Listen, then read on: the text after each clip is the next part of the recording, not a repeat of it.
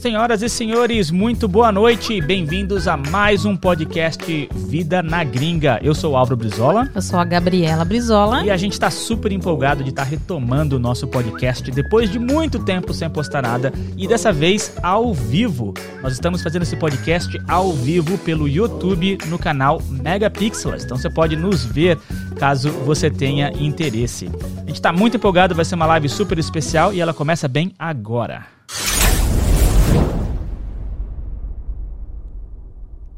Senhoras e senhores, muito boa noite. Se vocês estão assistindo a gente pelo YouTube, muito bem-vindos. E se vocês estiverem acompanhando este podcast direto pelo Spotify, eu quero que vocês saibam que você pode nos acompanhar ao vivo quartas-feiras no YouTube. Você vai ter a oportunidade de participar aqui com a gente ao vivo e de ver o meu rosto. Se você está satisfeito com a minha voz, você não vai perder nada para falar a minha verdade em ver o meu rosto.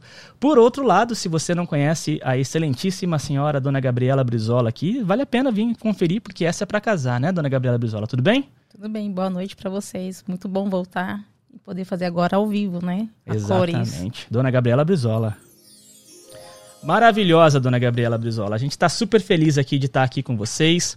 A gente tem um assunto super legal para conversar, que é o tópico Vida na Gringa. Muita gente que acompanha aqui o canal talvez nem soubesse que nós também temos um podcast chamado Vida na Gringa. É um projeto meu e da minha esposa, por isso que ela está aqui com a gente. A gente fez uma temporada inteira já, caso vocês tenham interesse, tem o link na descrição. Nós temos 12 episódios nessa temporada, sempre com convidados, sempre com temas que vão além de, olha só como é que é barato comprar no Dollar Tree, né? Tipo, a gente fala sobre coisas mais profundas no podcast Vida na Gringa, coisas que são úteis úteis para pessoas que estão no Brasil e querem vir para cá e úteis também para pessoas que uh, não estão pensando em vir para cá, mas podem se aproveitar, né? é, matar a curiosidade ou então aproveitar um pouco da, da experiência aqui com coisas que sejam práticas no Brasil. Mas enfim, mais uma vez a gente está super feliz de estar tá aqui com vocês. A gente tem uh, sorteio hoje. Nós vamos sortear um fone de ouvido sem fio. E se você tiver curioso para saber qual que é o fone de ouvido, vai dar uma olhadinha na, na, descrição lá do vídeo, porque tem uma foto, tem um link dele lá que mostra qual que é o fone de ouvido que a gente está sorteando. E a gente também tem uh, sorteio de cursos. A gente vai sortear dois cursos e um fone de ouvido. A gente pensou aqui numa forma legal para fazer o sorteio ficar justo. E eu queria dizer para vocês que se você quiser participar do sorteio, uma coisa que você já pode fazer é se inscrever no canal, é importante se inscrever no canal. E também clicar num link que tem ali na descrição para poder colocar o seu endereço de e-mail e colocar o seu nome. É basicamente isso que você precisa. Você está presente aqui na live, porque a ferramenta de sorteio que a gente vai usar só funciona para pessoas que estão aqui na live. E aí, dona Gabriela Brizola, tá nervosa que nem eu estou nervoso? Porque faz tempo que a gente não, não faz live stream, não é? Tô nervosa por dois motivos. Porque primeiro, tá parecendo uma coisa que eu nunca era o meu forte de ficar em frente à câmera, né? A gente fazia atrás das câmeras. Agora, e pois depois, é. depois de tanto tempo sem fazer. Mas você não podia privar o mundo de toda essa beleza, meu amor. Você precisava ah, estar na frente da câmera sempre. Apenas nos seus olhos ver isso. Entendi. Gente, a gente vai começar já em alguns segundos. Eu queria só reconhecer algumas pessoas que eu tava morrendo de saudade. Faz tempo que a gente não, não, não interage. Uh, quero mandar um abraço pro Mandrake, que eu sei que está aqui na live, pro Marcelo Capilé. Uma vez a gente conversou por telefone, uma saudade de você, Marcelo. Rodrigo Inomata, que me mandou uma mensagem hoje para falar, bater um papo comigo. Uh, Ed Carlos, Vinícius Godoy. Vinícius, obrigado por estar tá, por tá aqui.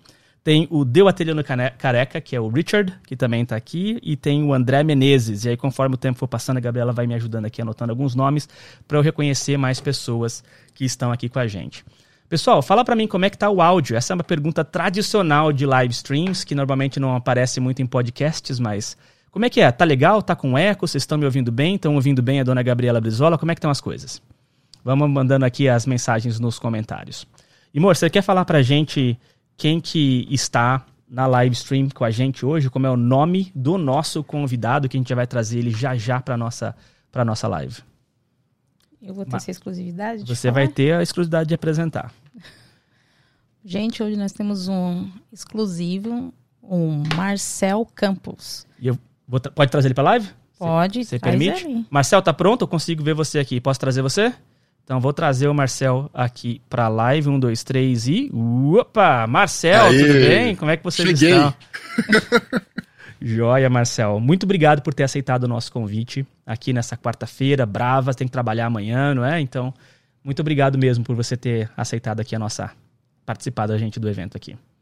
Cara, eu que agradeço, pô, tá aqui presente pela primeira vez em vídeo, né, no Vida na Gringa, né? Pô, muito legal, obrigado pelo convite. Essa é uma experiência nova, né, amor? A gente tá todo, todo perdido, perdido aqui, a gente aqui. não sabe muito o que, que apertar e tal, onde é que fazer. Tem muito botão aqui na nossa frente, mas eu acho que, que vai ser legal.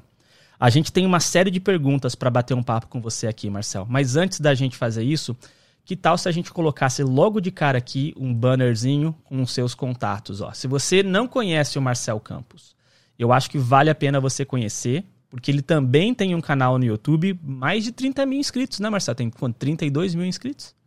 É, tem uns malucos lá que me seguem, né? Tem o pessoal que te segue, exatamente. Eu costumo dizer para as pessoas o seguinte, ó, assiste, dá like, mas não me segue. Por... Não se inscreve no canal.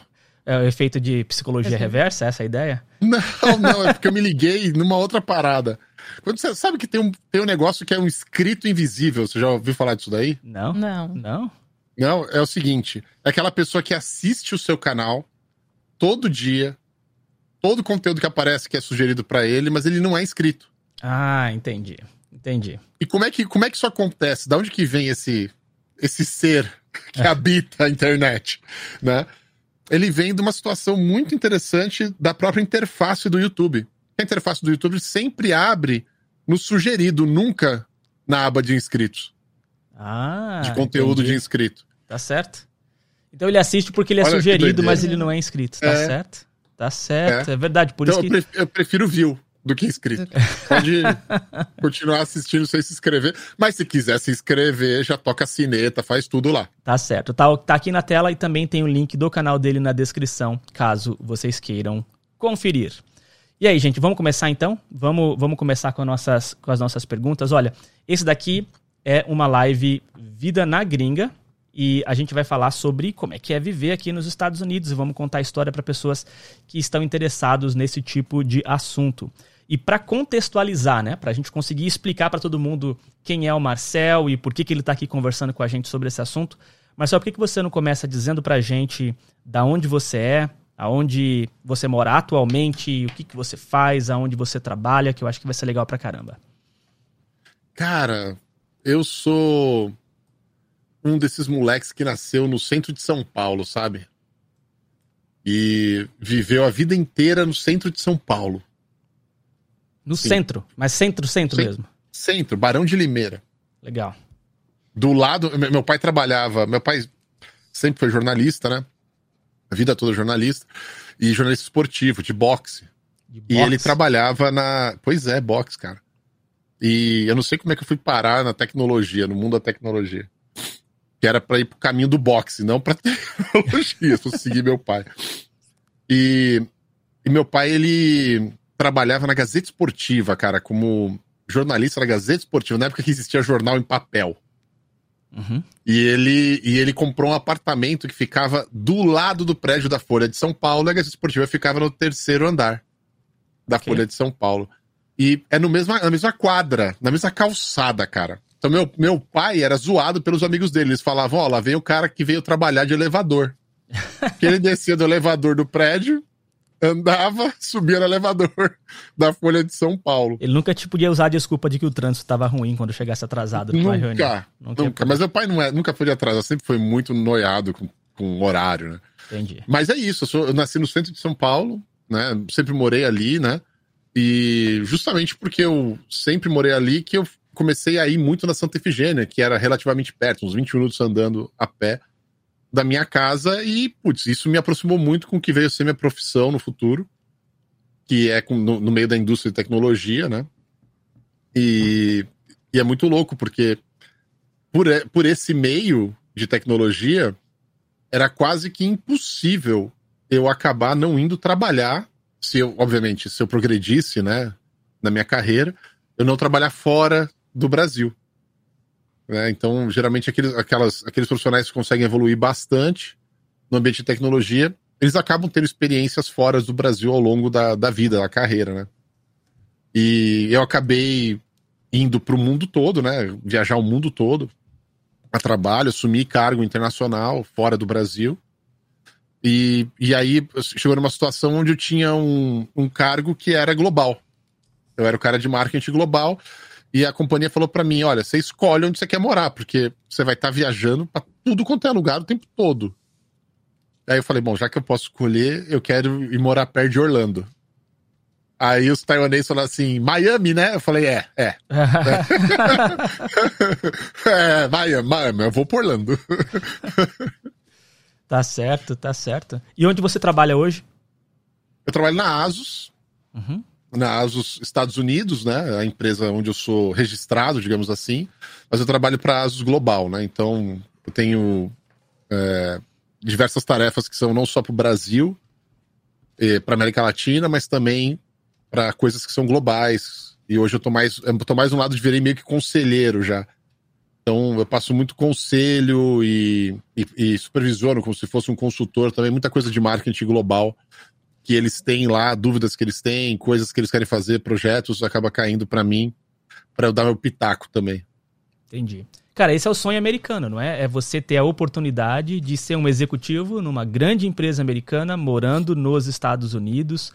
E eu acho que tem muita gente que quer saber como é que são os caminhos, da pedra, os caminhos das pedras para conseguir chegar onde você chegou.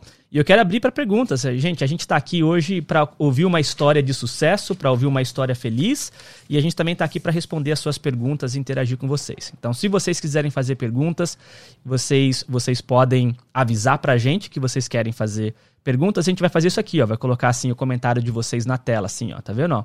Ó, o Gessé, por exemplo. Gessé, legal, legal, cara. Obrigado por você estar tá aqui na live, obrigado pelos e-mails que você tem enviado para mim. Muito obrigado mesmo.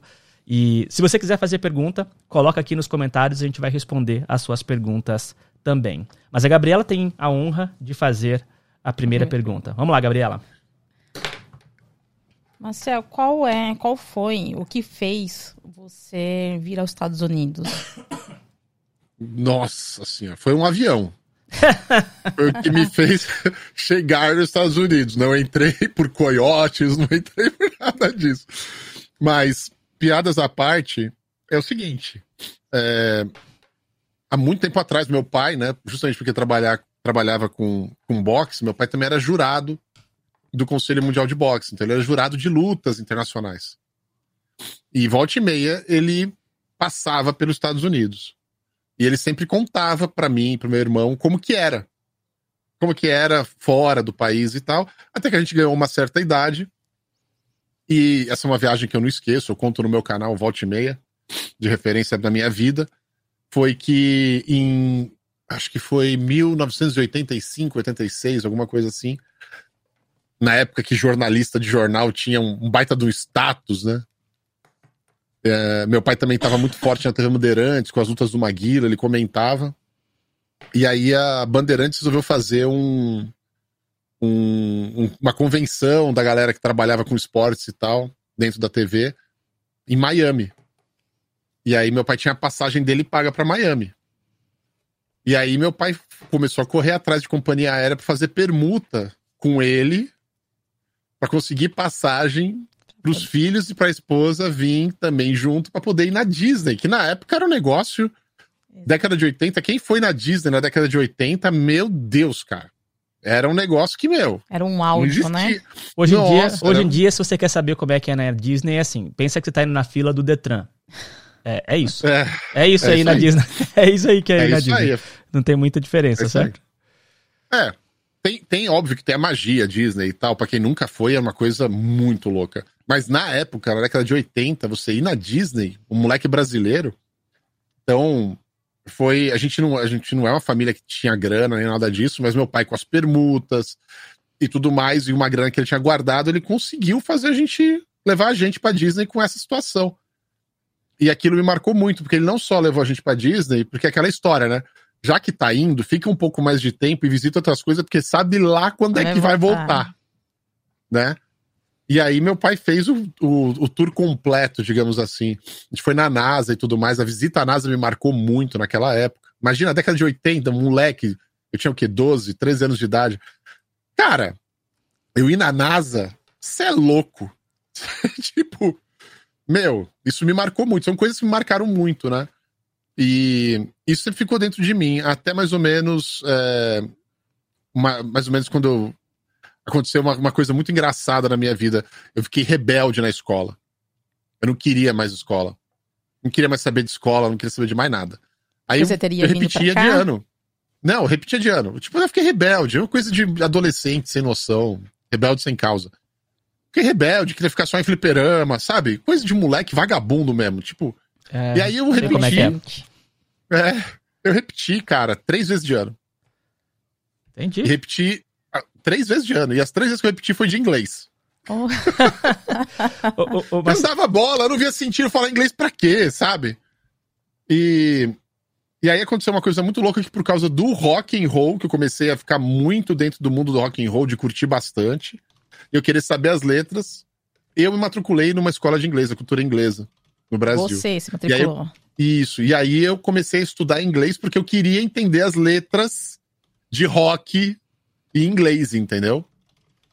E aí, tipo, junto com isso, eu comecei a jogar um jogo também logo depois, que era o Magic the Gathering. E também era tudo em inglês as cartas. Não tinha em português ainda, aí tinha que aprender.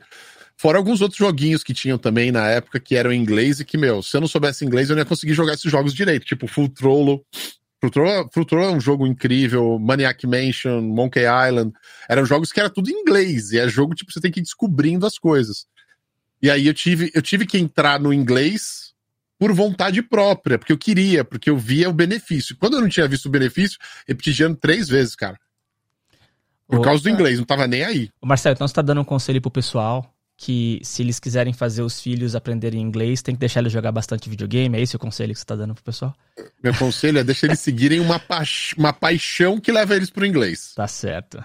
Tá Se certo. for jogar videogame, e se integra, meu. Entendi. Faz ele jogar os jogos só em inglês, não deixa jogar jogo em português. Beleza, beleza. Marcelo, deixa eu fazer uma coisinha aqui, ó. Quero mandar um abraço pro Jean Oliver, que tá aqui na live também. O Gessé já coloquei aqui na tela. Ah, Luiz Martins, obrigado por mais uma vez estar aqui na live com a gente. Tá sempre presente, eu sei que você é tão ocupado. Espero que a sua esposa esteja bem. Ah, Umbanda, ah, que, que eu amo também, eh, mandando e-mail para mim com frequência também. Muito obrigado, muito, muito obrigado pelo seu carinho. Ah, ah, eu já falei aqui do Luiz Martins, estou me perdido aqui com, com a lista. Gente, obrigado mais uma vez pelo carinho. Vamos responder umas perguntas, Marcel. Olha só, vou colocar umas perguntas na tela e a, e a, e a gente costuma fazer assim, ó. A, a- resposta tem que ser tipo rapidona, tipo 15 a 20 segundos no máximo, beleza? Pra gente Ping-pong. ping-pong pra gente conseguir pra gente conseguir fazer isso. Tem, tem, tem uma aqui que eu vou colocar na tela porque eu não entendi a pergunta. Talvez tenha alguma história que, não, que não faz sentido. Olha só. Ah, Marcel e o cara do post. Eu não sei se faz algum sentido pra você a pergunta. Ou se tipo, talvez seja uma piada do seu canal, alguma coisa, eu não entendi. Não, não é não. Não é? Tá bom. Então, ó. Não é- Marcelo é o cara do post?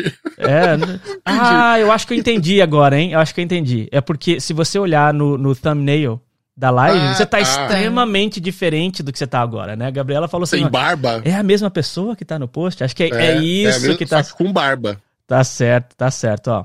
Olha só que é a pergunta. Qual é a pronúncia correta da Asus? É Asus? Nossa, cara. Nossa senhora. Isso é. Putz. No marketing, isso é um problemaço, né? Eu, que- eu que trabalho na área do marketing, comunicação, a gente sempre fala desse negócio de pronúncia das marcas, né? Pronúncia de nomes, né? Cacofonias em língua em diferentes países, né? Um, uma determinada palavra, né? Que nem, por exemplo, me lembro quando uma empresa chinesa de carro levou pro Brasil um carro que chamava Xana. Tipo, não tem como dar certo isso, né, cara? Não, não- mesmo. né? Tipo, você sabe que a cultura não vai deixar, né? Tem um lance cultural por trás. E, e as palavras, elas acabam sendo adquiridas e absorvidas pela cultura de uma maneira muito diferente em cada lugar. No Brasil, a gente fala Asus. E por que fala Asus no Brasil? Dá certo falar Asus. Tá? No, no resto do mundo, o certo seria Asus. Asus. Isso. Isso. Só que na Ásia é Asus. Asus. Entendi. Eles dão, eles dão, né? A pronúncia mais forte no SU, né? Asus. Legal. Ó, mais uma pergunta aqui, ó. Do Mandrake. Mandrake Videomaker. Saudade de você, Mandrake. Pergunta profunda essa. Vale a pena, com 44 anos, tentar ir pra gringa? Olha. Gringa é, é bem aberto, né? Você pode ir para Portugal, você pode ir para Espanha, você pode ir para Canadá. Você pode ir para qualquer lugar, qualquer lugar que é fora do Brasil. Eu acho que vale a pena, sim, se for o que você quer.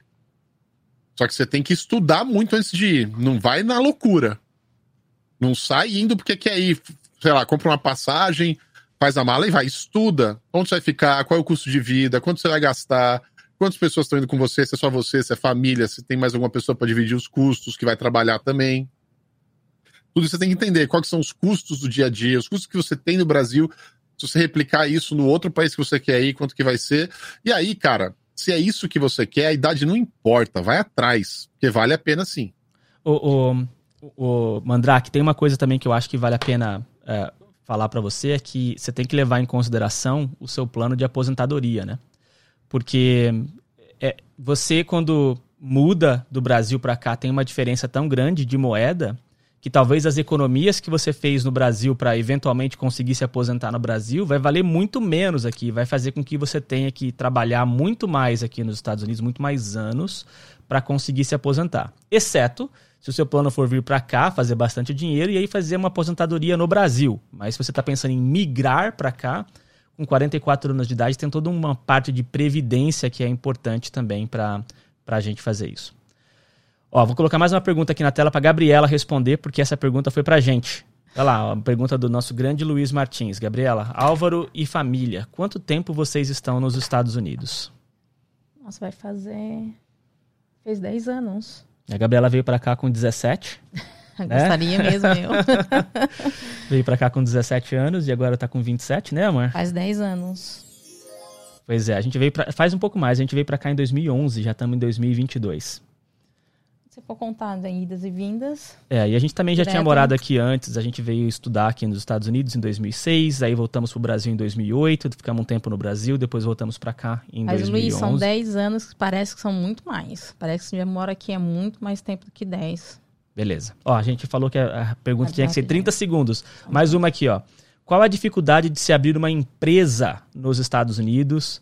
Ó, ó, ó, vou fazer o seguinte, ó. Vou, vou pedir pro, pro Marcel não responder essa pergunta, porque senão vai, a gente vai, vai perder um pouco do. Da linha do raciocínio. Da linha do raciocínio, porque a gente tem uma live chegando semana que vem, que é justamente sobre, sobre esse tema. A gente vai falar sobre como é que é abrir empresa nos Estados Unidos e vir para cá como, como, como empresa própria. Então, ó, espera que essa pergunta vai ser uma live inteira sobre aí para vocês, beleza? Deixa eu ver aqui o que mais que eu tenho aqui. Um, gostaria de conhecer a família do Álvaro. Ô, Jean, também. A gente tem que, tem que continuar as nossas, nossas conversas, com certeza. Deixa eu ver aqui o que mais que a gente tem de pergunta aqui. Magic, o pessoal tá falando do Magic que você mencionou. Olha só que legal essa pergunta aqui. Vamos ver se a gente consegue fazer em 30 segundos. Marcel, com sua experiência e formação em marketing, qual outro setor que teria interesse em atuar? Putz, cara. Bom, hoje eu trabalho na área de tecnologia, né?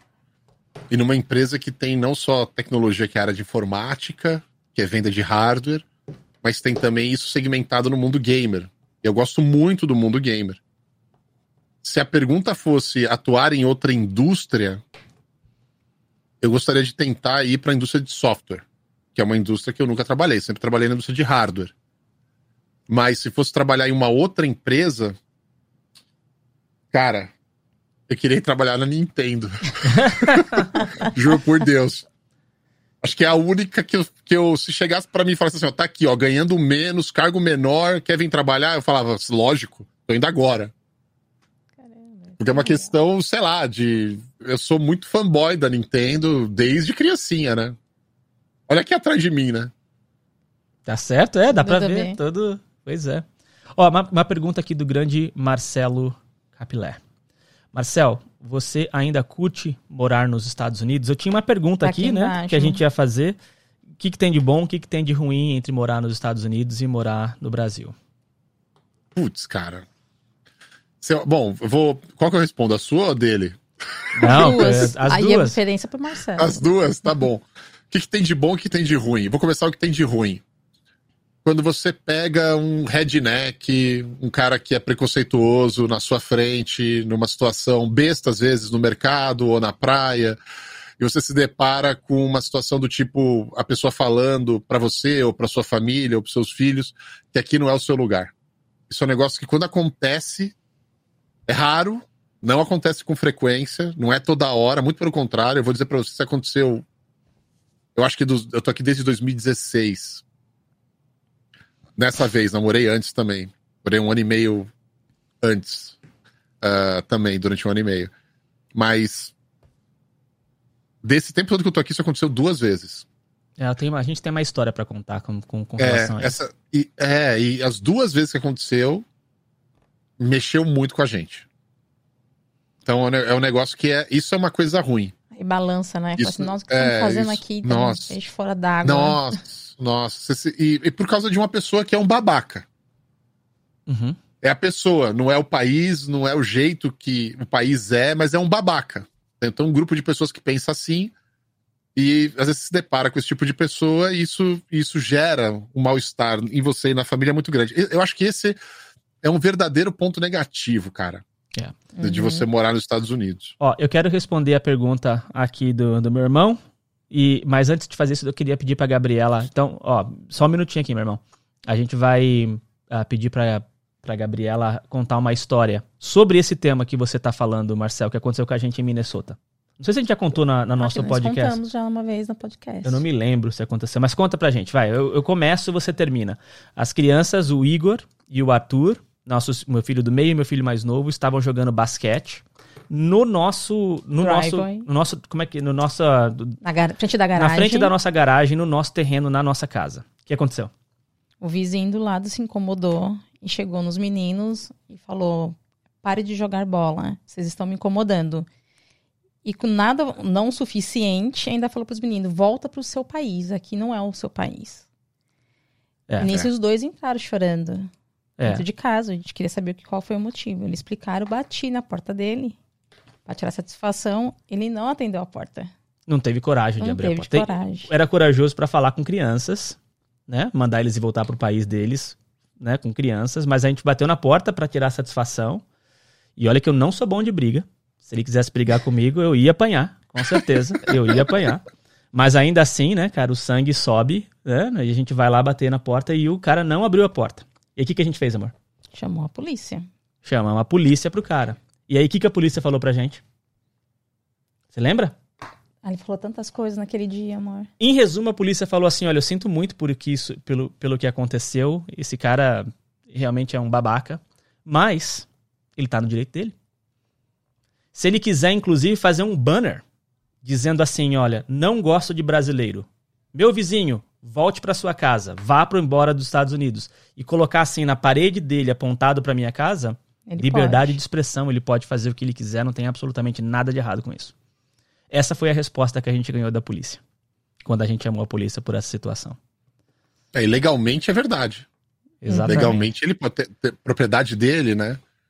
E a liberdade de expressão permite que ele faça isso. Você pode, você pode processar ele por outros motivos, né? Exato. Ele, Mas. O, o policial recomendou isso, que a gente é. colocasse um restraining order, que é tipo, tipo, não deixar ele chegar perto das crianças de novo, coisa, coisa desse tipo, entendeu? É isso que ele. Isso, isso é, são medidas preventivas, né? É, minha filha teve uma situação na escola com isso também. Mas a Júlia, no começo, mexeu um pouco com ela.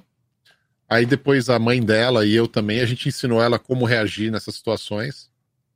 E hoje ela passa batido por isso. E, e também ela tá num ponto que ela já se mesclou na cultura. Então é. Ninguém chama mais ela disso. Entendi. Ó, vamos responder então a pergunta aqui do meu irmão.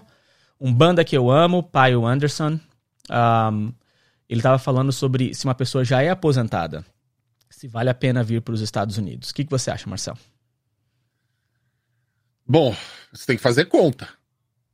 Fazer muita conta. Então, é, você pegar toda a sua grana, aquele negócio, faz a conta. Quanto você vai gastar? Nos Estados Unidos? Quanto vai custar o supermercado para você? Quanto vai custar o seu plano de saúde? Quanto que vai custar, meu, seu aluguel? Você vai comprar uma casa aqui? Onde você quer morar? Você quer morar num clima mais frio? Você quer morar num clima mais quente? Isso muda completamente seus custos e a maneira de viver. Então, vale a pena ou não? Vai depender do seu bolso e do seu, da sua maneira de viver. Né? Eu acho que, assim, é um sonho, cara, você vir, você passar o resto da sua vida nos Estados Unidos, corre atrás para conseguir. Agora, é uma curiosidade. Pô, antes de você fazer isso, passa seis meses aqui no turismo, que dá. Aí você vai descobrir como é que é, aí você vai entender como é que é o custo, aí você vai entender como é que é a vida, aí você pode julgar melhor se serve para você a vida e o custo da vida americana, ou se não. Se de repente vale a pena voltar pro Brasil e tentar, talvez, mudar de cidade, e, sei lá, algo do gênero. Tá certo. Amor. E com base nisso, falando em vir morar para cá, como que foi a reação quando você recebeu a proposta para vir para cá? Contar para seus familiares, para sua esposa? Eu não recebi proposta, né? Eu cacei a proposta. Ah, você caçou? É, essa, é, isso, isso é uma coisa muito louca. Dificilmente você recebe uma proposta para ir para um outro país. Você tem que correr atrás. Se você ficar esperando chegar, dificilmente vai. É difícil, é raro. Chegar para você e falar: Oi, tudo bem? Você que tá aí num canto que eu mal conheço. Eu acho que você poderia ir morar nos Estados Unidos e trabalhar na empresa dos Estados Unidos. Dificilmente isso vai acontecer desse jeito. Geralmente parte da pessoa, do profissional, que conhece algum é, executivo ou conhece alguma pessoa que subiu, foi para um cargo maior e tem a condição de trazer essa pessoa para o país, ou ela começa a se aplicar dentro da empresa, empresas que são mais organizadas, americanas, que têm esse tipo de sistema, ela se aplica para cargos que ela acaba entrando, e aí tem um pacote, se esse cargo permitir, dependendo do nível do cargo, permitir um pacote para trazer a pessoa para os Estados Unidos e tudo mais. Então, dificilmente vem do nada. Sempre a pessoa tá caçando. Então, eu cacei, fui atrás, e aí foi o seguinte: na hora que eu. Depois, eu fiquei durante. Na verdade, desde os 18 anos eu tento. Eu vim morar aqui primeiro na Cara e na Coragem em 2003. Eu tinha 24 anos, eu fui para Nova York. Fiquei um ano e meio lá. Andava cachorro, cara. Era uma vida completamente diferente da vida que eu tenho hoje. E foi lá que eu percebi que eu falei, putz, cara, um ano e meio morando lá, eu percebi que se que, que era difícil você levar essa vida assim, sabe, na cara e na coragem. Você tem que vir amparado. Se você não vier amparado por uma empresa com um emprego legal, com a possibilidade de trabalhar com documentação legal, cara, você vai sofrer muito. Sabe? Não é uma coisa legal. E demora pra você aprender isso, que você vem com um sonho na cabeça, né? E aí o sonho vai se desmontando na sua frente aos pouquinhos, a até você tem... cair na real. A gente tem várias histórias. Inclusive, a gente vai fazer uma live que já está programada aqui para falar sobre como é que é viver ilegalmente aqui nos Estados Unidos. Obviamente, a gente tem uma série de pessoas que a gente conhece e interage que não tem toda a documentação. Uhum. A gente está tentando aqui pensar como é que a gente vai fazer essa live sem prejudicar essas, pessoas, pessoas, né? Como é, é, que não quer colocar mudou muito isso aqui, né? Mudou, mas ainda assim... O cara assim... que não é mais documentado, né? Undocumented, eles falam, né? Exatamente, mas como é que, como é que coloca uma pessoa que é ilegal com a cara e assim, né? tipo, o cara termina a live e... Não, mas eu, eu, eu posso contar minha experiência rápida. Eu fui para Nova York com visto de turismo eu queria estudar, eu estava aficionado por estudar na Columbia University, fazer o meu, meu MBA lá. Não tinha dinheiro para isso, mas eu sabia que tinham várias bolsas e eu falei, meu, vou para lá e lá eu vou descobrir, sabe? Então fui com a cara e com a coragem. Falei, putz, olha, a Columbia fica no, no Harlem, né? Na 140, na 116, né? Já é Harlem ali, mas é o começo do Harlem. Aí eu falei, putz, tinha um amigo meu que morava no Harlem, só que na 145, é lá mesmo. Putz, eu era o único branco sei lá, oito blocos, oito quarteirões em volta, né? Não era legal. Eu era discriminado. E, e, e tipo, penei muito com isso, para aprender, para ver. Vi umas aulas na Colômbia, entendi como funcionava. Não era nada fácil, era difícil. E aí eu fui com uma grana para passar alguns meses, mas não um ano e meio. Uhum. E aí você vai pro trabalho informal. Andar cachorro é um trabalho extremamente informal. Exato. Uhum. Você, vai, você cai nessa, você vai trabalhar com coisas que, meu, não, não, não, precisa de registro, não precisa de uma empresa. Entendeu? É isso que você acaba fazendo. Uh, e passei esse um ano e meio andando cachorro, depois uma empresa de um advogado de imigração me contratou. Então aí abri o ITIN. E aí o, o tal do ITIN é o número para você pagar imposto, né? E comecei a pagar imposto com o ITIN e, dei entrada na extensão, de ficar aqui e tudo mais, tudo legal. Né? E pedido e pedido para permissão para trabalhar também. E aí eu comecei a trabalhar, mas já com pedido de permissão para trabalhar. E aí depois acabei voltando pro Brasil. E aí, quando eu voltei pro Brasil, por causa do meu pai, na época, que tinha que fazer uma operação, fiquei sabendo de última hora que ele tava escondendo. Aí resolvi voltar. Fiquei alguns anos no Brasil, né? De 2000 e... 2006, 2005. É, desde 2005 até 2016. Olha só, demorou aí 11 anos, cara. Até eu conseguir que uma empresa bancasse a minha ida para os Estados Unidos de volta. Olha só. 11 anos depois. O, o, negócio não sai da minha cabeça. Eu quero voltar para os Estados Unidos. Aí quando eu consegui, eu cheguei para minha esposa Paula e falei: Ó, conseguimos. Vamos para os Estados Unidos. Aí ela falou: Eu não vou. Vai você. Eu não vou. Você tá rindo, amor? Não parece que não parece que eu conheço essa história? É porque tem alguma coisa similar. gente tem que contar essa história é, numa outra ocasião. É bem, bem assim mesmo. E aí, cara, a Paula falou: Meu, não vou, não vou, não vou. E. E eu falando, não, putz, pensa no futuro dos nossos filhos, olha só o que eles ganham por viver um país de primeiro mundo. Pensa, pensa como é que vai ser, como é que vai ser a educação deles, pensa. Só que assim, por mais que eu falasse, você tá ligado, né, Álvaro? Eu sei. A, a gente, gente é o errado gente... da família. vocês combinaram, porque eu usou que... as mesmas gente... palavras que você tá é, tá falando aí. Mas errado, a gente né? leu o mesmo livro de como convencer a esposa a mudar para os Estados Unidos. Mas acho. nada disso aí convence. Exato. Nada te convence. Ela que se convence no final. Exato. Mas você quer ir embora hoje pro Brasil, amor? Mas a sua, você tá falando em é. relação é. à sua esposa. Você tava, já tinha filhos nessa época? Já, já tinha, já o Pedro e a Júlia. Já tinha o Pedro e a Júlia. É, a Júlia tava com. O Pedro tava com 3, 4 anos. E a Júlia tava com 7. Entendi. Ó, vamos, Sete anos. Vamos responder umas perguntas aqui, gente, porque senão a gente fica muito tempo no mesmo assunto e o pessoal para de perguntar e a gente tá aqui para responder pergunta das pessoas. E eu tinha visto aqui algumas perguntas e agora o negócio andou aqui para mim e eu não consigo ver. Um, vamos lá. Mais um pouquinho. Ó, vamos Tem que aceitar só superchat, Álvaro. Tem super. Não, não nem, nem tem que não, não é só aceitar o superchat, dá prioridade pro superchat. É, a gente conversa sobre isso numa outra ocasião. Eu tenho uma opinião um pouco diferente sobre esse superchat. Ó, Rodrigo Inomata, ainda compensa morar nos Estados Unidos com Joe Biden na presidência? O que, que vocês estão achando da gestão dele? Eu não vou comentar, Rodrigo, sobre a parte política, porque a gente fez uma promessa aqui no canal, que esse é um canal que não fala de política. A gente Uh, tem a nossa opinião, mas a gente não. Aqui é um canal onde você pode vir e não se preocupar de ter uma opinião política influenciável. Mas eu vou responder a primeira parte da pergunta sobre se ainda compensa morar nos Estados Unidos. Sim. E eu, eu tenho um amigo, o nome dele é Arthur, e ele fala, e eu já disse isso numa live também, que, é, na minha opinião, é a, é a resposta mais perfeita para essa pergunta.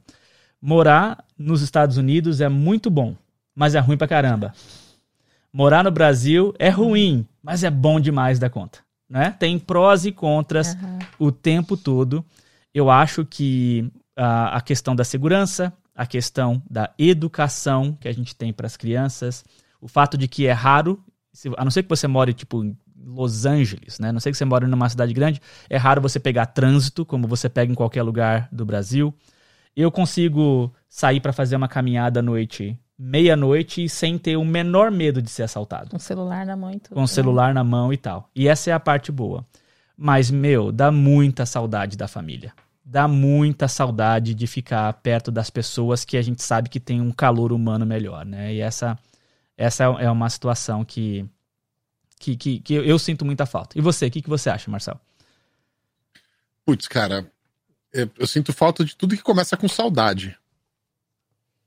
Então, saudade da família, saudade dos amigos, saudade. Saudade de tudo quanto é comida que eu não consigo ter aqui, que tem lá. Saudade de restaurante, que é diferente de comida, né? Uhum. Exato. Tem comida, você pode fazer a mesma comida que tem lá. Ah, quero comer um parmegiana. Você vai lá e faz um parmegiana igual faz no Brasil compra todos os ingredientes igualzinho, você faz. Mas não é o mesmo parmegiana que eu como lá no Rosas em Santo André, tá ligado? Sim, o sabor. Até a Coca-Cola aqui é... tem um gosto diferente da Coca-Cola do Brasil. É, tudo, é, tem, tem tudo tem, tem alguma coisa diferente. Por mais que aqui tenha, pô, aqui na região de Orlando tem três supermercados brasileiros, sabe? Só de coisa brasileira, tem padaria brasileira, tem tudo brasileiro. Se eu quiser comer coxinha, se eu quiser comer brigadeiro, essas coisas tem. No supermercado brasileiro eu compro arroz tio João, sabe? Feijão, não é um problema. Até no Walmart aqui já vende Guaraná. Então, já tá nesse nível. Mas, meu, às vezes você sente falta de ir num restaurante, de ir numa padaria que você gostava de ir, sabe? E isso é diferente do que a comida em si. Então eu sinto falta dessas coisas. Entendi. E, meu, segurança não tem nem como comparar. É, Nós estamos né? muito atrás no Brasil. Putz, educação, eu pagava para meus filhos uma grana absurda para colocar eles na melhor escola de Santo André. Tirava um pedaço do meu salário, monstro. E a escola pública aqui que eles estudam hoje é dez vezes melhor que a escola particular que eu pagava caro pra caramba para eles estudarem, que era a melhor de Santo André. No dia que teve a pandemia e as escolas públicas dos meus filhos mandaram eles estudar em casa e deram um iPad para cada um dos alunos estudar em casa, eu falei que absurdo, é. cara. Não, não dá para acreditar. Mesma né? coisa, mesma não coisa. Aqui foi a mesma coisa. Imagina, a escola pública dá um iPad para cada criança que tem que estudar em casa por causa da pandemia. Tipo, eu, eu lembro que. Você lembra quando teve aula de, de ensinar a andar de bicicleta? A, a, escola tinha um montão de bicicleta e tinha uhum. aula de ensinar a andar de bicicleta, né? Não dá, não dá para entender.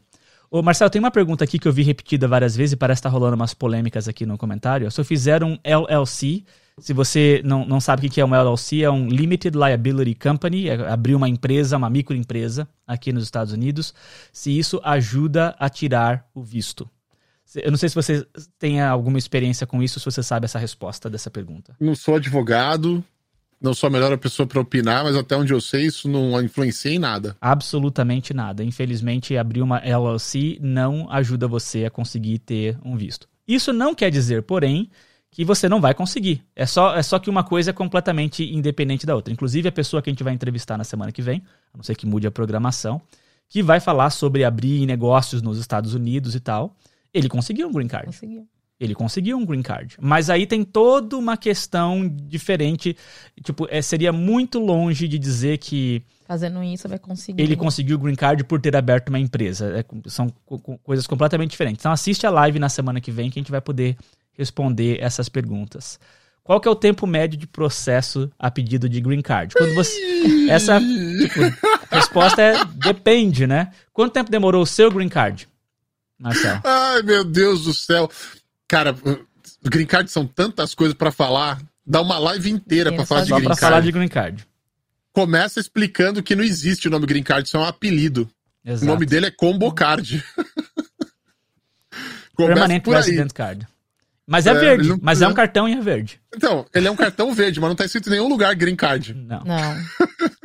Isso é mais curioso, porque todo mundo fala, até eu, né? Antes de descobrir, eu falo, pô, mas não, onde é que tá escrito green card? Não tem, né? e é o seguinte, gente, tem várias maneiras de conseguir o green card e, e são várias portas diferentes. A que eu fiz, e, e pra, por que eu tô falando isso? Porque para cada tipo de green card, EB1, EB2, EB3, e aí os, as variações que tem dentro deles, lá, o National Interest, não National Interest e tudo mais, são várias coisas que tem. São, é, é múltiplo, cara. É múltiplo. Ou casando com alguém que já é americano. Nossa, é, são vários jeitos diferentes, tá? Com regras diferentes, com tempos de processamento diferentes. Exato. Mas a minha foi o que eles chamam de employment base, que é o quê? Eu, eu sou empregado por uma empresa americana que quer que eu continue trabalhando aqui. Então, eu tenho o visto L de trabalho, que é um visto uh, para um tipo específico de profissional, com certa experiência na área. E esse visto L ele dura no máximo sete anos. E eu tô na penúltima renovação dele. Eu tô indo pro quinto, sexto ano. Porque ainda com o Brasil é diferente do resto do mundo. O resto do mundo você renova o visto L de três em três anos e mais um ano de chanca se você precisar. O Brasil não tem um acordo de trabalho com os Estados Unidos, então você tem que renovar de dois em dois anos. Uhum. Então, eu tô no ano 5, 6 do visto L. Então, teoricamente, meu, ou eu faço o green card, ou eu vou ter que sair do país em breve. Porque eu não posso continuar por mais de sete anos com visto L. Ou mudar o meu visto para um outro visto, visto H, por exemplo. E aí o que acaba acontecendo é que o employment base eu tive que fazer, a empresa pagou. A, tem empresas que pagam tudo, se você é empregado pela empresa. A minha empresa ela pagou metade do processo, eu paguei a outra metade, era a política interna da empresa. É caro, a metade que eu paguei contando com tudo, exame médico, caramba, papelada, advogado, saiu por volta de 14 mil dólares, cara. A Nossa. metade que eu paguei. Entendi. A outra metade que a empresa pagou, entendeu? Os uhum. outros 14, 15 mil dólares a empresa pagou. Então, se você vai num advogado direto, e aí tem advogados diferentes, eles têm nota dentro do dentro do, da imigração americana, os advogados, porque se, se ele tem é, green card recusado, a nota dele cai, se ele tem muitos aceitos, a nota dele aumenta. Então tem uma nota interna que ninguém sabe qual é, só os advogados sabem entre eles. E aí eles cobram mais caro por causa disso, tem tudo isso. Entendi. Tempo de processamento vai depender é, de várias coisas. Que tipo que é, uh, o tipo que você aplicou, o tipo que eu digo, tipo que é assim, é employment, é casamento, é, você está empregado, você está você tá trabalhando aqui já, você está no Brasil aplicando daí para tentar vir para cá, tudo isso muda, tá? É. No meu caso, eu tenho green card. Nós tínhamos green card, né? A gente não tem mais green card. Mas a gente. Você já, já passou pro. já virou cidadão. Nós já somos cidadãos americanos. E aí, quando você vira cidadão, a gente não tem mais green card, né? A gente perde o green é. card. Mas a gente fez como você. A gente trabalhou, eu trabalhava pela minha empresa no Brasil. E a empresa me transferiu. Eu já tinha um cargo gerencial na época, então eu vim com um visto L. Eu fiquei quatro anos com o visto L. E aí a empresa então decidiu aplicar para um green card depois de muito implorar, porque não é, não é, é o tipo de não é o tipo de coisa que o empregador fala assim: "Não, eu tenho que tomar conta de você, eu vou aplicar para um green card para você não ter que voltar". Não, não, você tem que implorar, tipo, tem que explicar, porque o americano não pensa nessas coisas, não é natural do americano pensar nisso, né? Mas não, depois que ele vê os custos também, é Exatamente. outra briga dentro da empresa. Exatamente. Mas enfim, eu ganhei essa briga na empresa, a empresa resolveu pagar. Eu não tirei nenhum centavo do meu bolso e demorou sete meses. Sete meses. Pra gente, de, é do momento em que a empresa. Mas, é, mas então, olha só. Por exemplo, comigo foi mais ou menos assim, tá? E foi recente. Meu green card chegou faz alguns meses. Então, é uma experiência recente que vale a pena para as pessoas entenderem. Uh, tem, vários, tem várias etapas do green card, né? Então, você tem lá o I-140. Né? Para você ter aprovação, aplicar para o I-140 é uma coisa. Ter, ter o I-140 aprovado é outra, e tem o I-475, que é outro, outro processo, né? Que é o processo do green card de verdade. Então é assim: um é atrás do outro.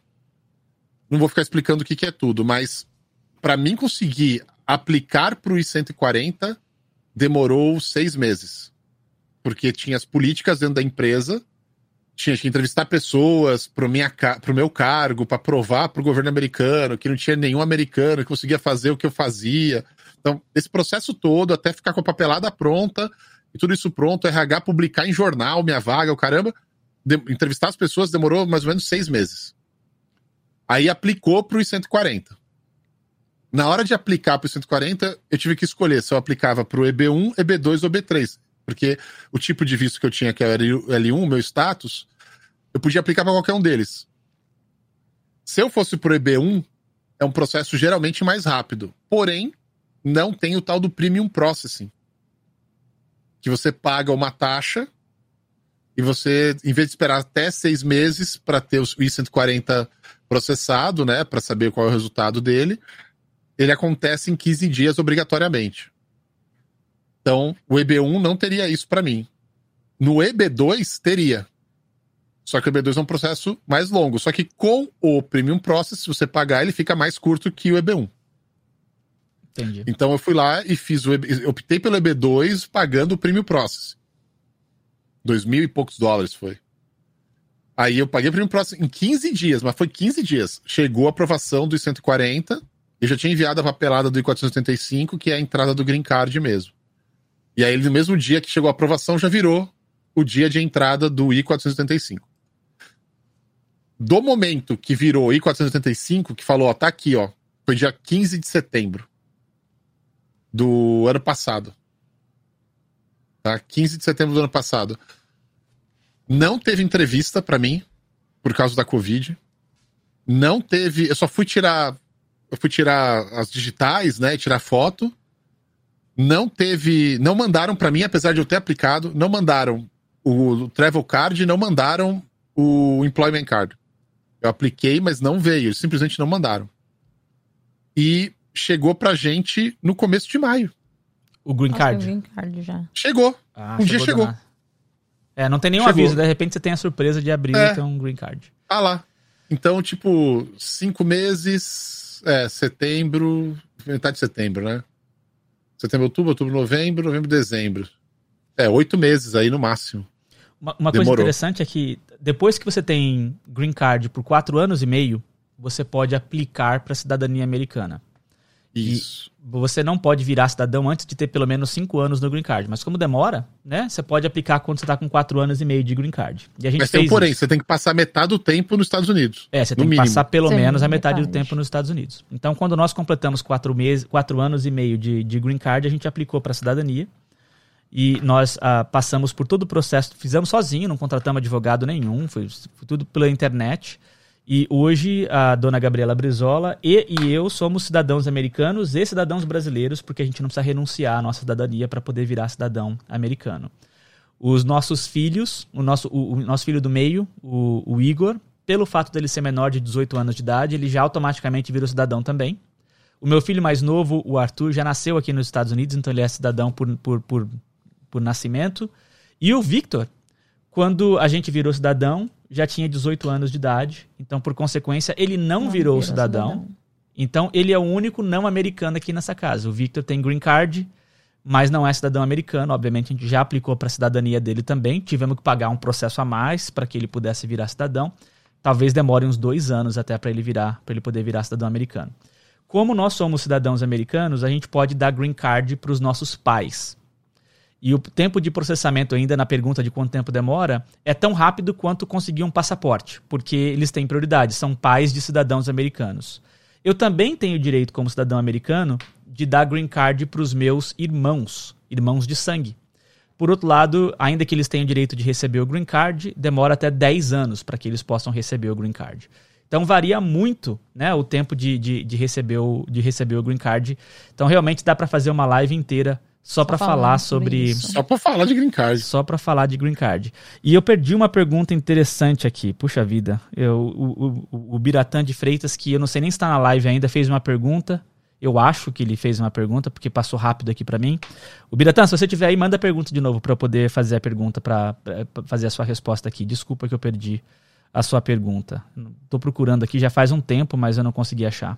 Ó, uma pergunta que mistura a parte do audiovisual do canal Megapixelers com a parte de vida na gringa aqui, né? Ele é fotógrafo e ele quer saber se ele teria dificuldade de arrumar clientes, né, com, com relação à indiferença com imigrantes. Tem uma outra pergunta aqui que eu também perdi. Estou tendo dificuldade de achar as perguntas aqui. Estou destreinada. Mas uh, a pergunta é: eu sou, eu sou engenheiro da computação. Eu consigo achar com facilidade emprego nos Estados Unidos? O tema dessas perguntas é quão fácil e quão difícil é achar emprego nos Estados Unidos partindo-se do princípio que você tem permissão para trabalhar, e a pergunta B, partindo-se do princípio de que você não tem permissão para trabalhar. É fácil ou difícil trabalhar nos Estados Unidos? Eu acho que esse é o tema das perguntas. Eu acho que é muito fácil se você topar qualquer trabalho. Você vier com a mente aberta para do tipo, cara, não quero começar lá em cima. Topo pegar algo embaixo, dar um passo para trás na carreira e pegar o que vier pela frente e crescer lá de novo, recomeçar, né? Aí é muito mais fácil. Muito mais fácil. Se você agora quiser vir tentando, sem ter alguma coisa já pronta, uh, e, e aí você tentar pegar o mesmo nível que você tava, eu acho mais difícil. Bem mais difícil. É. Eu, eu vou te dizer o seguinte, uh, e eu não sou. Não tô aqui de forma nenhuma incentivando pessoas a virem para cá ilegalmente. Né? Não, não, é, não é algo que eu, inclusive, não recomendo. A gente vai fazer uma live sobre vida ilegal. Tem um monte de problema aqui, né, amor? De viver ilegalmente. Mas, amor, algum ilegal aqui fica sem trabalho? Não, pelo contrário. Eles podem escolher trabalho. Tem grupos de Facebook, grupos de WhatsApp aqui da região, onde toda manhã, tipo, ó, tô precisando de gente para ajudar, tô precisando de gente para trabalhar e tal. Mas não são os empregos mais nobres que você pode que você pode imaginar. Isso não quer dizer que paga mal. Né? Então não, não falta oportunidade de trabalho para legal ou ilegal. Agora, se você tem permissão de trabalho e se você tem algum conhecimento, tem alguma formação, tem alguma coisa, meu, aí o pessoal tá literalmente pagando para você fazer entrevista. E, e, eu não tô falando de uma forma figurativa. Tem empresas que falam assim, ó, vem aqui, eu te dou 50 dólares só para você vir aqui me, me dá a oportunidade de te convencer a vir trabalhar para mim. Né? Tem, tem, é, é, tá, a crise de é reversa do desemprego, né? Tipo, tem mais emprego do que gente para trabalhar quando você tá legal. É um absurdo, a ponto de que a inflação tá aumentando, né? Tá tudo ficando mais caro porque as empresas estão tendo que pagar mais para conseguir brigar pelos funcionários que, que estão disponíveis. É uma realidade que, que é inacreditável quando você é brasileiro e sabe como é que tá a situação do Brasil. É uma, é uma realidade muito diferente de se imaginar. É uma distopia, tá assim. né? É uma ah, distopia. distopia. É uma distopia realmente fazer fazer isso. Ó, vamos lá, pergunta aqui para o Marcel. Existe algum tipo de abuso trabalhista aos cidadãos americanos? Eu gostei dessa pergunta. Cidadão pra... brasileiro. É, eu falei errado? Cidadãos brasileiros. Fala americana. Falei errado, desculpa. Eu, eu, gostei dessa pergunta porque era uma das perguntas que a gente fazia, que a gente ia fazer aqui para você. Se, como é que é ser brasileiro e trabalhar numa empresa americana? Você tem que se provar todo dia? Você tem que dar tipo um pouquinho a mais do sangue para conseguir mostrar que, ainda que não seja americano, você é bom o suficiente? Como é que é isso para você? É muito louco, né? Que eu trabalho numa empresa taiwanesa que tem escritórios no mundo todo e eu estou no escritório americano. Então eu pego os dois mundos. O mundo da empresa global taiwanesa, que é asiática, e pego o mundo da empresa nos Estados Unidos, que era considerada uma empresa americana aqui pela constituição dela, até das pessoas, tudo mais, e, e, da própria parte legal. É muito louco isso. Tem os dois mundos. Eu já trabalhei também na Intel. E a Intel é uma empresa americana. Eu também vivi esse mundo bem americano, assim, do dia a dia. Cara, não existe, assim, até hoje eu não vi isso, uma distinção do tipo de trabalho que você faz pela pessoa que você é. Isso, isso eu não vejo essa distinção, muito pelo contrário, eu vejo isso muito equalitário. Quem se esforça, se esforça e é reconhecido. Quem não se esforça, não é reconhecido e a chance de rua é grande. É isso que eu vejo.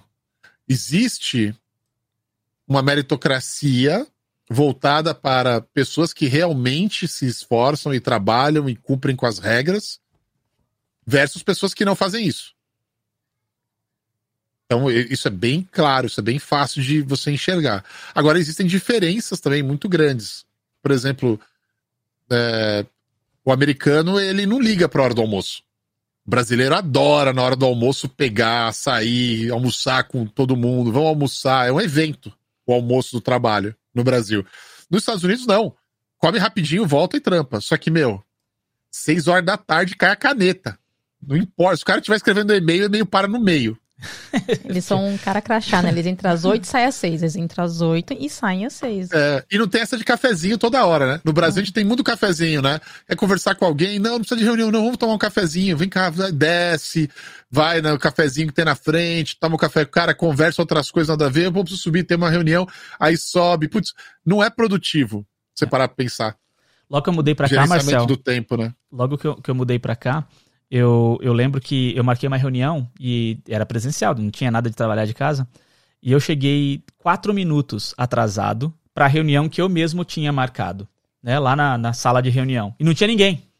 Aí eu mandei Já um e-mail pro pessoal falando assim, gente, por que, que vocês não vieram na reunião? A resposta de todo mundo foi, como assim a gente não veio? Nós fomos, você que não foi para sua própria reunião. Quatro minutos de atraso, o pessoal vai embora. Tipo, você marcou a reunião, você tem que estar tá é lá na aí. hora. Né? É isso aí. Não, não tem essa de cinco A lei dos cinco minutos. A né? brasileira tem a lei dos cinco minutos, né? Exatamente. Espera cinco minutos para começar, né? Vamos esperar que o pessoal tá chegando aí, daqui a cinco minutinhos a gente começa. Não. Pois aqui é. não. Ó, aqui, aliás, não é só aqui isso. Mas Na sabe... Ásia é a mesma coisa. Ah, é a mesma coisa também? É, não tem mesma coisa. O horário é horário, meu irmão. Horário é horário. Eu tenho muitos, muitos amigos aqui na empresa que são ingleses e a gente fala da pontualidade inglesa e tal, né? E eles, eles pegam no pé mesmo. Mas são tudo gente boa. Eu gosto de trabalhar com, com, com inglês também. Gente, a gente está completando uma hora de live. Temos 148 pessoas acompanhando aqui a gente. Tá quase na hora da gente fazer os nossos sorteios. A gente tem três sorteios aqui pela frente. Eu queria uh, fazer, fazer uma pergunta para dona Gabriela Brizola aqui, que eu, eu vi agora há pouco, sabendo que era como é que os brasileiros são vistos pelos americanos e o que, que a gente come no café da manhã. E, e eu não me lembro quem foi que fez essa pergunta, mas eu achei que essas perguntas eram interessantes. Achei legal a pessoa querer saber uh, o que, que a gente come no, no café da manhã. O que, que você come no é café da manhã, dona Gabriela Brizola? nada. Eu, não sou nada. Uma pessoa, eu não sou uma pessoa de comer muito de manhã, não. Mas normalmente a gente come, eu compro no Cusco o pão francês para poder fingir que temos pão francês, uma padaria, porque não temos aqui. Você tem a sorte que você mora em Orlando, a gente mora em Jacksonville, não temos padaria aqui brasileira. E o café preto. Uhum. Esse é o, o café nosso aqui de casa. Mas normalmente as pessoas saem daqui, vai no mercado brasileiro e mandam fazer o famoso pingado que encontram, né? Eles tomam aqui. Ah, qual era a pergunta? É como é que os brasileiros são vistos? vistos? É, Nossa, pelos... isso é um pouco bem relativo, assim, de qual americano faz essa pergunta. Porque tem americano que olha pra gente, pensa que nós não somos ou espanhol ou uh, português de, Portu de Portugal. Então é, é bem diferente. Quem olha pra gente fala assim: ah, você é, você é brasileira, ah, você fala espanhol, ah, onde que tem macaco, né? Então é. a, a relação deles com a gente é a natureza, é o, eles falam que é o jungle, que é a Amazônia. Eles não olham pra gente como uma cidade como Nova York, como é aqui, qualquer lugar. A visão deles para eles é macaco, animais. É muito, é muito estranho. Então, até a gente explicar, ele fala, nossa, é diferente. E tem pessoas que já foram pro Brasil e falam, nossa, como eu gostaria de ficar lá, porque vocês têm uma cultura tão diferente que gostaria de que tivesse aqui, que é o calor humano, né? De como as pessoas tratam outras pessoas com mais naturalidade, carinho, com amor, atenção, coisa que eles não têm aqui. Pois é, o Bernardo falou assim: ainda existe isso de jungle em pleno 2022? É uma das perguntas que os nossos filhos mais recebem na escola. Vocês são brasileiros? Vocês já viram uma anaconda? Tem macaco onde vocês andam? Essa é a pergunta mais frequente que os nossos filhos recebem na escola. Principalmente com crianças pequenas, né? Tipo, uhum. já viu uma anaconda? Tem macaco? Outra pergunta que a gente recebe com muita frequência, né, amor, é que língua que você fala no Brasil? É. A gente fala português, né? Aí falou assim, nossa. Isso, mas isso aí pro americano é um negócio que não entra na cabeça. É. Como assim você mora no Brasil e fala português? Você tinha que falar brasileiro. Brasileiro, foi isso mesmo. Aí Ou espanhol, assim, né? Ou espanhol. espanhol. Aí é. a gente fala assim, pô, como é que você é americano e não fala americano? Por que, que você fala inglês? Né? É a mesma coisa, não é exatamente a mesma coisa. Você mora nos Estados Unidos, mas você não fala estadunidense. Você não fala americano, você fala inglês. Né? E a gente é brasileiro e fala português, mas explode a cabeça do americano. A parte mais legal também é quando você conversa com um americano, gente boa, né? Que tem um monte, não, não pode generalizar, não, não pode, né? Tipo, a é gente verdade. tem um monte de amigo americano, gente boa demais da conta. Aí ele ouve você falando em português e a cabeça dele explode, né? Fala assim: Nossa! Você fala é. português também, caramba! Você fala inglês, fala espanhol e fala português. Fala espanhol, não, não espanhol é mais ou menos assim. Português é minha língua nativa. E aí ele fica com aquela cara vermelhona, assim, tipo, nossa, como é que eu não sabia, né? Que a sua língua materna era, era português, né? Tem, é, o pessoal não sabe muito, não sabe muito ainda como é que, como é, que é isso. Eles tentam ser simpáticos. já, já chegaram em vocês e falaram assim, tipo no mercado, algum lugar assim, a pessoa chega e fala: Você tá falando francês? Ah, é, ah. já. Muita gente, muito americano pensa que o português tem uma certa similaridade na sonoridade com o francês. francês. O que é um absurdo pra gente que fala português, né? Porque eu não entendo nada de francês, mas é muito comum. Aconteceu comigo já. É por causa do cantado, né? O português a gente fala cantado, né? Pois é, pois é. Ó, tem uma pergunta do Ed Carlos aqui, ó. Sem inglês fluente, dá trabalhar, sem, dá para trabalhar sem ficar perdido? Depende do tipo de trabalho. Se for trabalho braçal, sem problema. Se for um trabalho mais. Que não, que não vai precisar de você interagir com muitas pessoas na língua, de explicar coisas, de ter que ler coisas. Você vai trabalhar na área de construção civil, você vai trabalhar na área de limpeza, você vai trabalhar desses trabalhos mais braçais, cara, não precisa ter inglês, não. É. Aqui é um... Agora, qualquer outro tipo de trabalho aqui que é, exige um pouco mais do, da parte intelectual, é óbvio que precisa. É, eu, eu acho que a maioria dos trabalhos mais braçais você não precisa saber falar inglês. A gente costuma brincar, né, amor, que no Brasil, se você quiser ter um trabalho que ganha bem, assim, você tem que saber um pouco de inglês. Aqui nos Estados Unidos você não precisa. Você consegue ter um, um, um, trabalho que ganha bem e não precisa saber falar inglês. Até porque o inglês e o espanhol é muito parecido, todo mundo fala espanhol. E aí você consegue dar uns portunhol, né? tipo, fala um português mais romântico, assim, né? Ah, e depende aí... do que estado você está dizendo, né? Porque aqui é um estado que você pode vir, falar inglês e arranhar por espanhol, que as pessoas têm uma, uma. É um mesclado maior aqui. Agora, sair daqui, vai para Minnesota, por exemplo. Pois é. Vai pro Colorado. Colo... Exatamente. Não, aí é um pouco mais difícil, infelizmente. Pois é. Gente, o que, que vocês acham aí da gente uh, fazer uma última, uma última. Eu tenho duas perguntas aqui pro Marcel e a gente vai fazer os nossos sorteios. O que, que você acha? Deixa eu tirar o, o comentário, o comentário da tela aqui, deixa eu ver. Peraí. Qual o valor do imposto para um salário acima de 120? Nossa senhora. Imposto de renda aqui nos Estados Unidos é uma coisa tão complicada. Mas, Nossa, eu, é. Ricardo, eu não sei a resposta, mas tipo, a, a, minha experiência é que o imposto de renda aqui nos Estados Unidos é muito parecido com o imposto de renda no Brasil. Eu não, eu não sinto que proporcionalmente, né, em percentual, eu pago mais ou menos do que eu pagava no, no, no Brasil. Então, ah, eu, eu sinto. Você acha que aqui paga mais ou paga menos? Eu sinto porque os, os tal dos brackets, né? Uhum. Eles pegam pesado mesmo a partir de. Eu acho que é 350, 400 mil dólares por ano. Entendi. Que, que tem, tem uma mudança significativa no imposto de renda. É muito difícil você ganhar tudo isso. É difícil. Não é fácil você ganhar tudo isso. Então, geralmente, é, nos Estados Unidos, você, o imposto de renda é constituído né, de dois impostos: o um imposto estadual e o imposto federal. Aí você soma um com o outro para virar o imposto de renda que você paga nos Estados Unidos. E aí os estados podem optar por colocar o imposto que eles quiserem.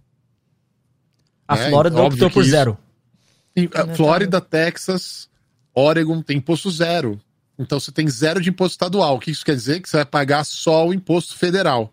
O imposto federal, se eu não me engano, é 24,6%. Então, a grande maioria das pessoas, nessa faixa de salário que ele colocou aí, vai pagar 24,6%.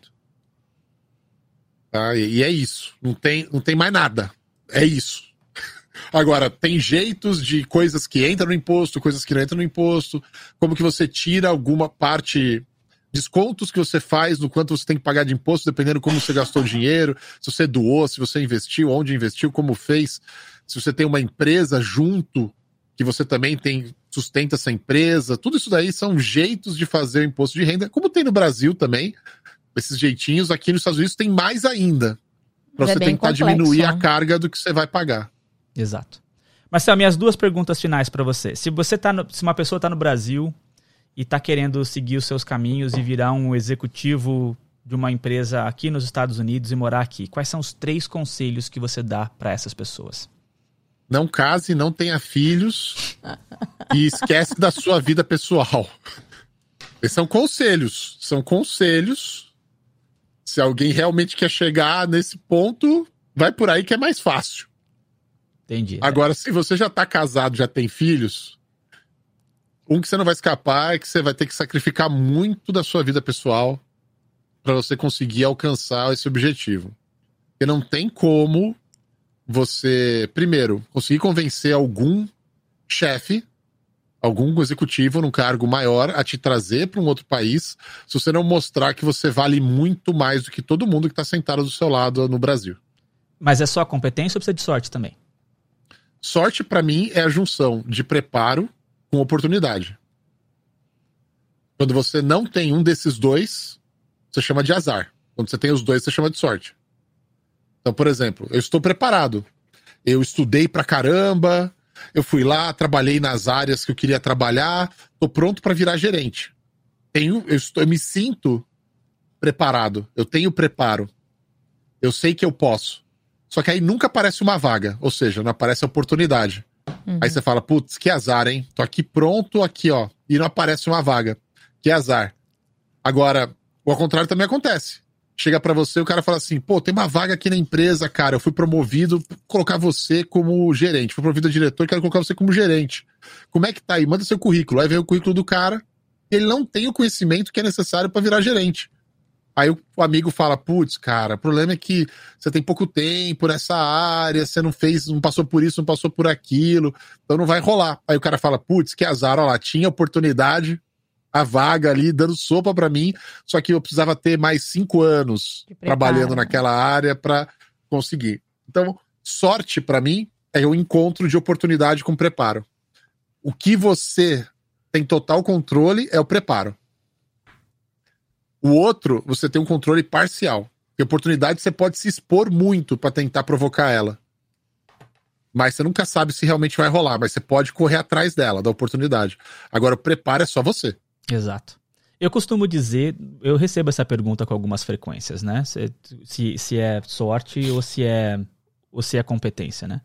O que eu vou te dizer é o seguinte, eu, eu acho que a Gabriela, do meu lado, a vida inteira, ela participou comigo de cada dificuldade, de cada, uh, de cada sacrifício que a gente teve que, fe a gente teve que fazer. Não foi fácil. Então a gente teve que pôr muito, muito esforço, a gente teve que se preparar muito, a gente teve que trabalhar muito. Por outro lado, eu conheço pessoas que trabalharam mais do que eu. Eu conheço pessoas que são mais competentes do que eu, inquestionavelmente. São pessoas que são melhores do que eu. Ponto final. E não tiveram as mesmas oportunidades. Então eu acho que tem uma combinação de você fazer a sua parte e também de dar a sorte de chegar, de estar no lugar certo na hora certa. Então eu, eu acredito, eu, eu concordo com você com o que você falou com relação à oportunidade. Tem tem muita gente que talvez tivesse mais merecimento do que eu até para estar aqui nos Estados Unidos, mas eu acho que, que uh, não tiveram as mesmas oportunidades, não tiveram a mesma sorte. Certo? Marcel, é isso aí. vamos fazer um sorteio? Manda. Vamos fazer um sorteio, sorteio aqui. é o que a galera gosta. O pessoal gosta de, de sorteio. Olha só, vou, vou aproveitar aqui a oportunidade do sorteio e vou mostrar. Deixa eu colocar aqui na tela, que só eu que estou vendo isso. Deixa eu colocar aqui na tela. Marcel, vou tirar você um pouquinho da tela, pode ser? à vontade. Eu tenho que colocar você para cá. Você pode continuar falando, tá? Vamos ver se funcionou. Você consegue continuar falando, Marcel? Vê se, o pessoal te ouve. Não bebendo água. Peraí, deixa eu beber a água. Ó, vou colocar esse ângulo aqui, vou colocar esse cantinho, vou mostrar aqui primeiro que esse daqui é o canal do Marcel. Vocês devem se inscrever no canal dele, tem o link na descrição, caso vocês. Meu, meu canal fica muito mais bonito, Álvaro, se você colocar o seu navegador no modo escuro. Só uma dica, ah, hein? Ah, legal. Bom, bom saber. Eu fiz, eu fiz, eu fiz o design do meu canal para funcionar com modo escuro. Tá bom. Bom saber, eu não sabia disso.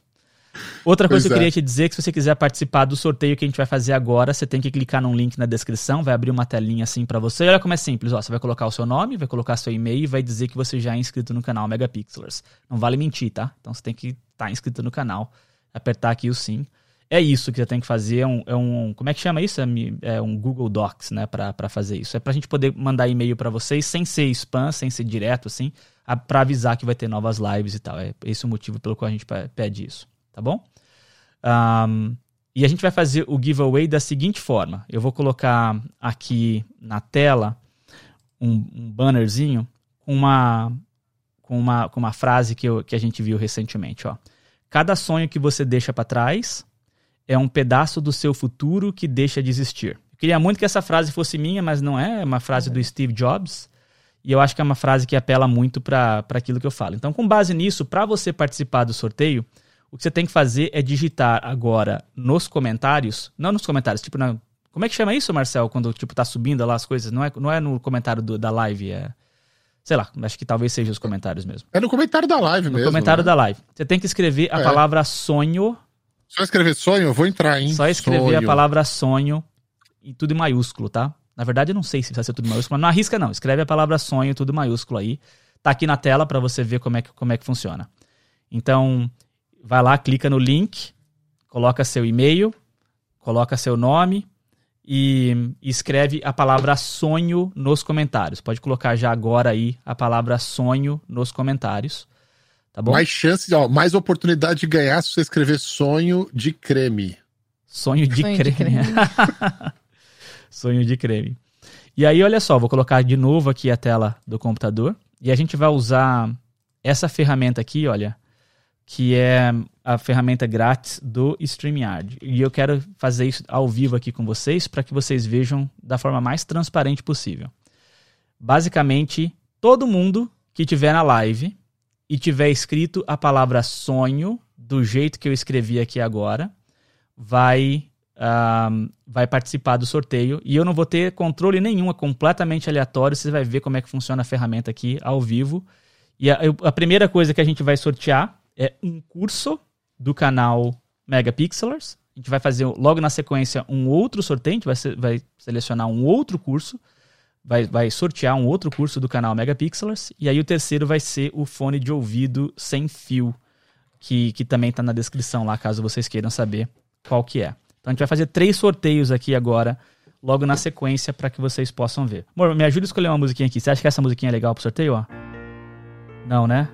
Não. Essa daqui, ó? Qual, então? Você não sabe o que, que tem que apertar aqui. Essa aqui? Melhor. Não, tá bom, vamos tentar. Então, a gente tá fazendo uma horinha aqui pro pessoal ter tempo de se inscrever aqui no sorteio. Tô Você vai ter que eles estão colocando lá, tá subindo. Tá subindo bastante. Então, tá. vamos começar aqui então o sorteio e eu vou colocar a musiquinha aqui mesmo, Juan. Um, dois, três e valendo!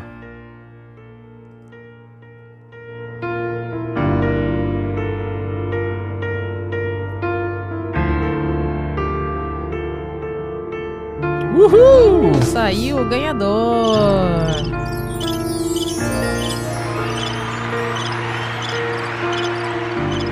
Ok. Marcelo de Oliveira Santana. Você foi o premiado, você ganhou um curso do canal Megapixelers. Nós temos três cursos do canal Megapixelers e você pode escolher qual você quer, tá bom? Você uh, uh, anota o nome dele aí pra gente. Uhum. Marcelo, manda um e-mail pra gente. Uh, e a gente também tem o seu e-mail, se você colocou lá direitinho, a gente vai entrar em contato com você. Mas às vezes o seu e-mail não deixa a gente saber que você é o Marcelo. Tipo, às vezes o e-mail não está relacionado com o seu nome. Então, se o seu e-mail não for exatamente Marcelo Oliveira dos Santos, avisa pra gente, pra gente saber quem que é você. Beleza? Vamos sortear mais um curso aqui agora. Vamos colocar de volta aqui na tela. A gente vai sortear o segundo curso aqui do canal Megapixelers. Vamos lá. Mais uma vez, você tem que escrever a palavra sonho. É isso que você tem que fazer para participar do sorteio. Tem que escrever a palavra sonho. Vamos lá, mais uma vez então.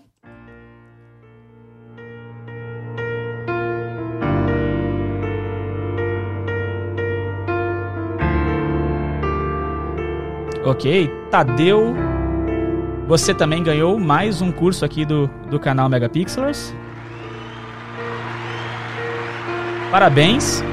Mais uma vez, a gente vai entrar em contato com você, mas se o seu e-mail não for uma forma fácil de te identificar, manda pra gente aqui pra gente saber que você foi o sorteado. A gente tem pessoas aqui no nosso background conferindo se você tá com o seu nome cadastrado lá na, na lista. E agora a gente vai fazer o último sorteio. Então, aqui para vocês, a gente vai fazer o sorteio do fone de ouvido. E aí, depois a gente fazer o sorteio, a gente vai pedir para o Marcel voltar aqui na tela com a gente e se despedir e fazer mais uma vez o seu, mostrar os seus contatos e tal. Beleza? A gente está com bastante comentário aí. Mais uma vez, o que você tem que fazer é escrever a palavra sonho. É isso que você tem que fazer para participar do sorteio. Então vamos colocar aqui mais uma vez e vamos fazer agora o último sorteio, que é o sorteio do fone de ouvido, que a gente vai enviar pelo correio, já está no Brasil. E vamos lá bem agora.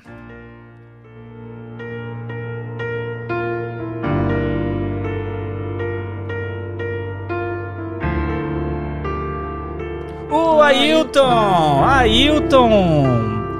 Parabéns, Ailton! Que legal que você ganhou, cara. Feliz demais, meu. Que bom, meu. Que bom, Ailton. Seguidor assíduo aqui do canal. Muito legal, Ailton. Parabéns. Parabéns por você ter participado. E vamos colocar aqui então o Marcel de novo na live. Marcel, muito obrigado por ter participado aqui da live com a gente, do nosso podcast. O link do nosso podcast também está na descrição, caso vocês queiram nos acompanhar no Spotify e nas demais plataformas. Marcelo, você quer dar suas mensagens finais, convidar o pessoal a se inscrever no seu canal? Seu, seu tempo para você fazer o que você quiser. Pô, mais uma vez, obrigado por ter me chamado aqui, cara. Foi do caramba. Legal tá no seu canal, legal ver você voltando aí a fazer lives e voltar ao canal. Também fiquei um tempo parado. Às vezes a gente precisa dessa pausa aí para respirar e depois voltar com tudo.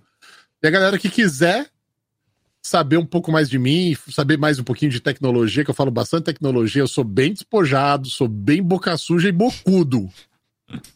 Tá? Então você vai no meu canal já sabendo disso. Vai lá no Marcel Campos, não tem como errar, não é Marcelo, é Marcelo sem o O. Marcel Campos, tá? É facinho de achar. No YouTube mesmo, depois acaba achando todo o resto.